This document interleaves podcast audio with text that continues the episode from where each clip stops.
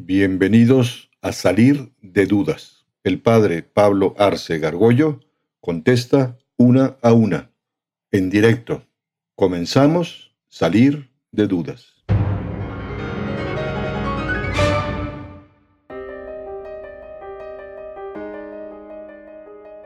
Mi duda es acerca del dilema del mal, en el cual se nos dice que si Dios quiere prevenir el mal, pero no es capaz, sabemos que no es omnipotente. Es capaz, pero no desea hacerlo, es malévolo. Es capaz y desea hacerlo, entonces ¿de dónde surge el mal? Eh, no es capaz o no desea hacerlo, entonces ¿por qué llamarlo Dios? Esto es el dilema del mal y mi pregunta es si este dilema niega la existencia de Dios. Muy buena pregunta, muy bien formulada, te felicito. Y efectivamente el tema del mal es uno de los más difíciles y generalmente pues a muchas personas les funde los cables del cerebro, ¿no? Y algunos por esos motivos pues incluso se alejan a Dios o culpan a Dios, ¿no? ¿Cómo es posible que haya mal y por qué? Pues, eh, y entonces lo que hay que entender es, primero Dios no es el origen del mal y, no hay un, no hay un, un, ser que origine el bien y otro el mal, no hay un dualismo, digamos, de dioses, Dios del bien y Dios del mal, ¿no? Eh, el mal es una ausencia de bien.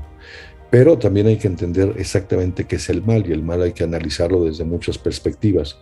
Eh, por ejemplo, nosotros calificamos de mal pues un, terremoto, un tsunami o una eh, explosión volcánica que hace desastre y medio, ¿no? Pero a veces no hay que olvidar que Dios es el creador de un planeta, Tierra, que es, un planeta muy complejo, ¿no? Porque va rotando y, a una velocidad notable y, trasladándose a una velocidad todavía mayor por el espacio y está cargado de agua y de, miles de cosas, ¿no? Y, está previsto en el planeta Tierra que se mueva y que haya temblores y que haya acomodamiento de placas, así fue diseñado, de manera que si hay eh, pues desastres eh, naturales, pues no hay que, hay que checar que así fue diseñado, porque así, así lo quiso Dios, ¿no? ¿Eh? O por ejemplo hay casos de enfermedades, especialmente cuando vemos un niño que nace enfermo o a pocos meses tiene un cáncer tremendo que sufre mucho y además hace incluso que la familia quiebre y entonces cómo es posible si ese niño no hizo nada.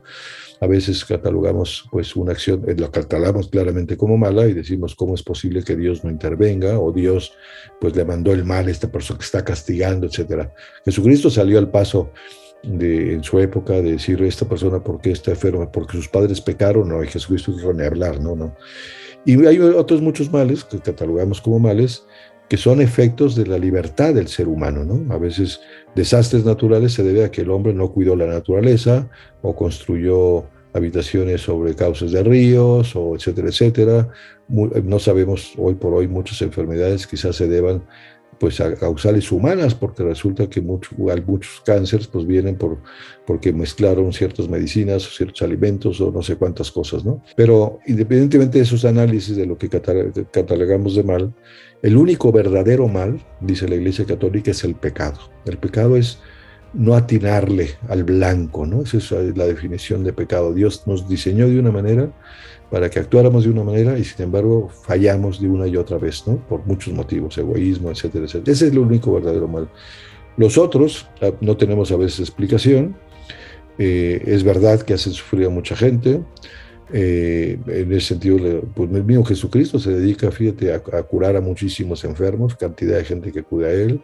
La Iglesia Católica es quizá una de las instituciones del mundo entero que tiene muchísima más eh, eh, organizaciones para atender eh, efectos de, pobreza, de enfermedad, de trastornos psicológicos, del SIDA, por ejemplo. Casi los únicos hospitales que tienen SIDA son de la Iglesia Católica.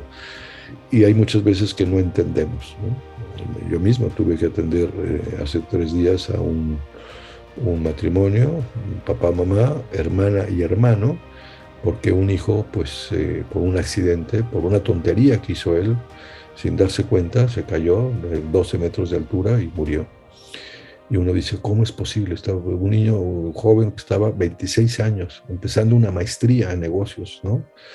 Tú dices, ¿por qué pasó esto? ¿no? Este, pues no hay explicación. Y él estaba hablando en un celular, se, se, subió a un pequeño pretil en un tercer piso, se desbalanceó, se fue de espaldas. ¿de, qué, ¿de quién depende? evidentemente Dios no es que lo haya empujado, ¿no?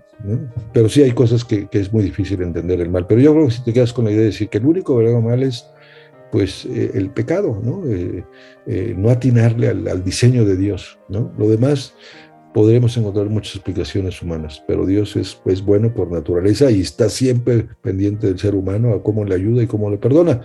Muchas cosas las entenderemos seguramente pues cuando lleguemos al cielo. Y otras cosas, por más que preguntemos o por más cábalas que uno haga, nunca va a encontrar la respuesta.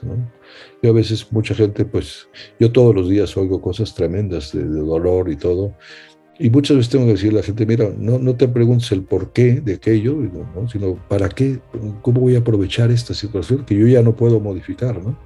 Y, y es por donde me parece que hay que ir. No sé si te contesto, ahora por tu pregunta está muy bien formulada y efectivamente es un dilema, ¿no? Pero, pero es un dilema, eh, cuando no hay conocimiento teológico, pues eh, por ningún lado lo resuelves. Con la teología sí se resuelve. Todo lo que pasó con, pues ahora sí que el ángel caído, o sea, como que sí me gustaría saber un poco más de ese tema, más específico. Sí, no sé por qué te da pena, pues es, es, una pregunta muy, muy válida y esto el tema de los ángeles el tema de los demonios, que es muy interesante, ¿no? Eh, en encuentra.com, si tú buscas en el search, ahí dices todo lo que se sabe, sabemos sobre los ángeles, ahí hay todo un, escrito que, que, elaboré yo hace tiempo sobre todo, preguntas y respuestas de todo lo que sabemos sobre los ángeles y los demonios. ¿no? ¿Qué pasó con los demonios? Exactamente lo sabemos eso por la Sagrada Escritura, porque hay una revelación de exactamente que algunos ángeles se rebelaron contra Dios. Le dijeron, no queremos servirte. No, no hay que olvidar que Dios creó a los ángeles, unos seres eh, meramente espirituales. Eh, Santo Tomás de Aquino sostiene que cada ángel agota su especie, mientras que los hombres somos de la misma especie, Homo, pues ellos cada uno agota su especie y que hay más, dice Santo Tomás de Aquino, hay más ángeles que hombres ha habido hay y habrá sobre la tierra. Como que Dios es muy generoso con esos seres eh, superiores y, sabemos que tiene una gran inteligencia todos. Y pues eh, ahí hay en la Escritura algunas distinciones de qué tipos de ángeles, los tronos, las dominaciones, las potestades, los arcángeles, los serafines, etcétera, etcétera. ¿no? Ahí, ahí lo puedes encontrar en encuentro.com. Pero, ¿qué pasó? Una serie de ángeles eh, le dijeron, no te vamos a servir. Los teólogos, pues estudiando esos textos, dicen, ¿por qué dijeron que no les vamos a servir? Y algunos de ellos sostienen, pero esto no, no tenemos certeza absoluta, de que cuando los ángeles se enteraron de los planes de Dios, de la creación del hombre, ¿no? a imagen y semejanza, y que a ese hombre, pues ese hombre iba a cometer muchísimos errores, por su libertad y que iba a ser desastre, ¿no? Y que a pesar de eso lo iba a perdonar y lo iba a elevar, iba a participar de la naturaleza divina, se enojaron mucho. Porque en realidad el hombre es en ese sentido superior a los ángeles. Mientras son superiores en naturaleza intelectual, pues resulta que Dios quiere más a los hombres. Somos hijos de Dios realmente, ¿no? Y entonces dijeron, no, y además se enteraron, por su inteligencia inmediata, de que Dios se iba a ser hombre. Dijeron, ¿cómo es posible? No? Si el hombre es una cucaracha, ¿cómo, te vas, ¿cómo Dios se va a rebajar ese nivel? Y cómo esa cucaracha la vas a elevar y la vas a meter hasta la cocina de tu propia casa, que es la Trinidad. ¿no? Y por eso se rebelaron. Y, le tienen un odio tremendo a Dios, porque en el fondo, pues la, la Escritura habla de Luzbel, y, compañeros, ¿no? Por eso el nombre de Luzbel, demonio, diablo, ahí tiene eh, cantidad de, nombres, algunos no son de la Sagrada Escritura, y, lo que tiene él, tiene, él quiere que se le adore a él como Dios, él quiere ser Dios, y así tentó a los primeros padres. Les dijo, no, coman de ese, del, fruto del árbol de la ciencia del bien y del mal, porque Dios no quiere que coman, porque si comen van a ser como dioses, ¿no? Eh, ese fue el gran engaño ¿no? del pecado original. Y en realidad lo que, lo que intenta hacer los demonios, se puede hablar en plural, de, pero no sabemos si son millones o no tenemos ni idea, pues lo que quieren es que ser ellos adorados de alguna manera como Dios. Y la gente, pues sí, y, busca muchas veces que haya cultos de corte diabólico, ¿no? Y que le rindan, pues, ¿no? Y que le obedezcan, ¿no? Y ese es un, tema, ¿no? Y, sí, es un tema interesante, difícil. Hay hay muchas manifestaciones de, actos del demonio, de obsesiones diabólicas, de posesiones diabólicas, de tentaciones, ¿no? Y hay que estudiarlo, no hay que tener miedo, no, no puede dar pena querer saber, ¿no? Tenemos que, saber, este, esta sesión es para salir de dudas. ¿eh? Este, yo tengo la, duda de cómo puede entrar un, como un espíritu maligno al alma. Bueno, pues cuando te refieres a espíritu maligno, ¿te refieres al demonio? Sí. Sí. Pues eh, estrictamente no entra al alma. Es imposible que entre al alma porque el hombre se va haciendo libre y ese es como el santuario más secreto que tiene el ser humano. Lo que sí puede hacer es tener posesión, lo que se llama la posesión de que hace con el cuerpo muchas cosas. Eh, es posible eh, muchos casos, hoy se dan muchos casos de posesión diabólica, muchísimo. En principio en todas las diócesis debe haber eh, nombrado por el obispo al menos un exorcista que tiene poder de expulsar demonios. Yo justamente la semana pasada cené con un exorcista, estuvimos comentando cosas de, lo que está pasando y, y, sí, toma posesión, ¿no? Y entonces hay que hacer cosas rarísimas, ¿no? Luego ha habido películas que hacen un poquito más de, de escándalo sobre las posiciones, pero sí se dan y hay cosas muy, muy, muy, muy difíciles. Eh, el, el, espíritu del mal, pues este, tiene muchos de esos casos eh, de posición diabólica, también es gente que hace medio pactos demoníacos o ritos demoníacos, empieza a jugar un poquito con cosas, ¿no? Que le hable más la posibilidad de que tenga una posesión diabólica. ¿eh? ¿Quién más dijo yo? Ah, yo, pero justo es de lo mismo. Ah, que igual que una vez estaba platicando con un amigo y, o sea, de justo hablando de estos temas, pensé que si no, o sea, como estar pensando en esas cosas o informarte de, te puede acercar más a como a ponerte a peligro en eso. Entonces después caímos en el tema del padre Fortea y pues que a pesar de que pues, puede ser padre o, o estar en una situación como muy cerca de Dios, que se acerque el demonio, aún como no buscándolo. Entonces que sí es mejor como estar informado y como preparado para saber cuándo podría ser una tentación o algo cerca de, o mejor no tocar los temas. No, no, no, yo creo que no hay que entendido, hay que entrarle con, o sea, hay que buscar la verdad, ¿no? El hombre está obligado a buscar la verdad, todos nosotros, ¿no?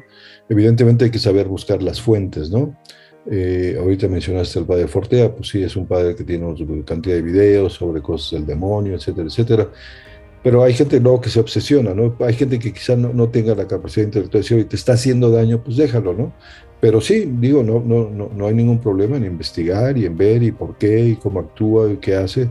Es útil, ¿no? Es útil porque es una realidad que existe, no hay que tener las cosas no hay que tenerle miedo. Incluso cuestiones de, fe o de teología, hay que cuestionarse por qué.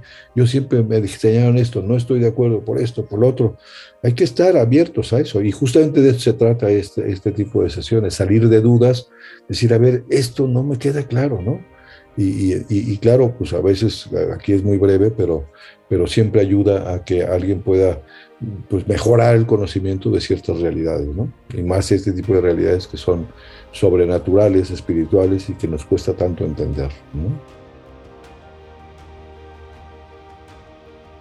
Es cómo puedo relacionarme, cómo puedo acercarme más a Dios. O sea, ya en un hecho, en un ámbito en el cual pues ya crees y eres como seguidor de tu familia, todos, cómo puedo llegar a acercarme más a Él y también en Ende cuando ya lo haga, cómo puedo saber que, que pues este, que Dios está como conmigo, ¿no? Cómo puedo eh, porque bueno, yo creo, yo sé que está claro, pero ¿cómo sé que está como en mi vida diaria? Eso es a lo que voy un poco en mis preguntas. Muy, buena pregunta. Pues mira, eh, la respuesta es fácil, pero la práctica no es tan fácil. La respuesta es fácil. ¿Cómo quieres a alguien más? Pues a medida que lo tratas, entre más lo tratas y más lo conoces, pues lo quieres más, ¿no? Pasa con una niña, de, compañero, lo que sea, o un pariente, o, un amigo, ¿no? O sea, entre más lo conoces, más lo tratas, más se hablan, etcétera, etcétera, llega un momento en que se quiere uno más. Lo mismo pasa con Dios, ¿no? O sea, con Dios hay que tener una relación muy personal, como hablándole, ¿no? Hay dos modos de hablarle, con la oración, digamos, con alguna fórmula, Jesús nos enseñó el Padre Nuestro, o está el Ave María, pero hay una forma todavía más, más íntima, más bonita, que es lo que se conoce como la oración o la meditación. tú háblale a Dios, ¿no? O te dedica unos minutos al día a decir, a ver, me pasó esto, cuéntale lo que te pasó, tus inquietudes, dile, quiero conocerte más, quiero quererte más. Y el fondo del cristianismo es parecerse a Jesucristo. Imagínate eso, si, si, estuviese en mi casa, en mis zapatos, si estuviese estudiando ahorita una carrera, si tuviese que estar ahorita en Zoom, ¿qué haría Jesucristo? ¿no? Y luego le cuentas, oye, pues no pude, se me fueron las cabras, o sea, me enojé, fui muy egoísta, este, estoy muy flojo, eh, y le vas contando, ¿no? Ese, es diario platicar con Dios. llega un momento en que Dios se mete en, en tu alma y te va, te va dando como tips y te va pacificando el alma y te va, te va llenando de más alegría y de más paz, ¿no? Y, ahí experimentas todo el día Dios, ¿no? Ese, ese, es lo que hay que buscar, que durante todo el día tú está tan cerca de ti, Dios es tu amigo. Y, claro, Dios nos queda muy lejos porque lo vemos muy espiritual. y por eso tenemos que ir por Jesucristo. Por algo dijo él, yo soy el camino vete conmigo. Y entonces tienes que conocerlo. ¿Cómo? Pues léete los evangelios, pues vas conociendo más a Jesucristo, ¿no? Sobre eso vas platicando, oye, tú hiciste esto, me llamó mucho la atención, fíjate que estoy captando esto, ¿no? Y le vas contando. Y, te vas a ir pareciendo más a Jesucristo, eso es lo que tenemos, ese es el catolicismo para acabar pronto, el cristianismo, ¿no? Todo él, y, lo vas a notar inmediatamente, ¿no? Y, y luego vas a empezar a hacer, Dios te va a hablar, no con ruidos, ¿eh? Se va a meter una idea muy clara en tu mente y va a decir, esto es de Dios, no es fruto de un razonamiento. Y si le vas haciendo caso a Dios, vas a ir feliz por la vida y vas haciendo cosas que ni te imaginas. ¿eh?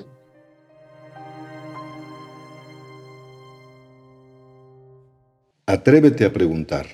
Envía tus preguntas por correo electrónico a salir de dudas Dinos también si quieres participar en vivo en una sesión por Zoom. Está claro, hay que salir de dudas.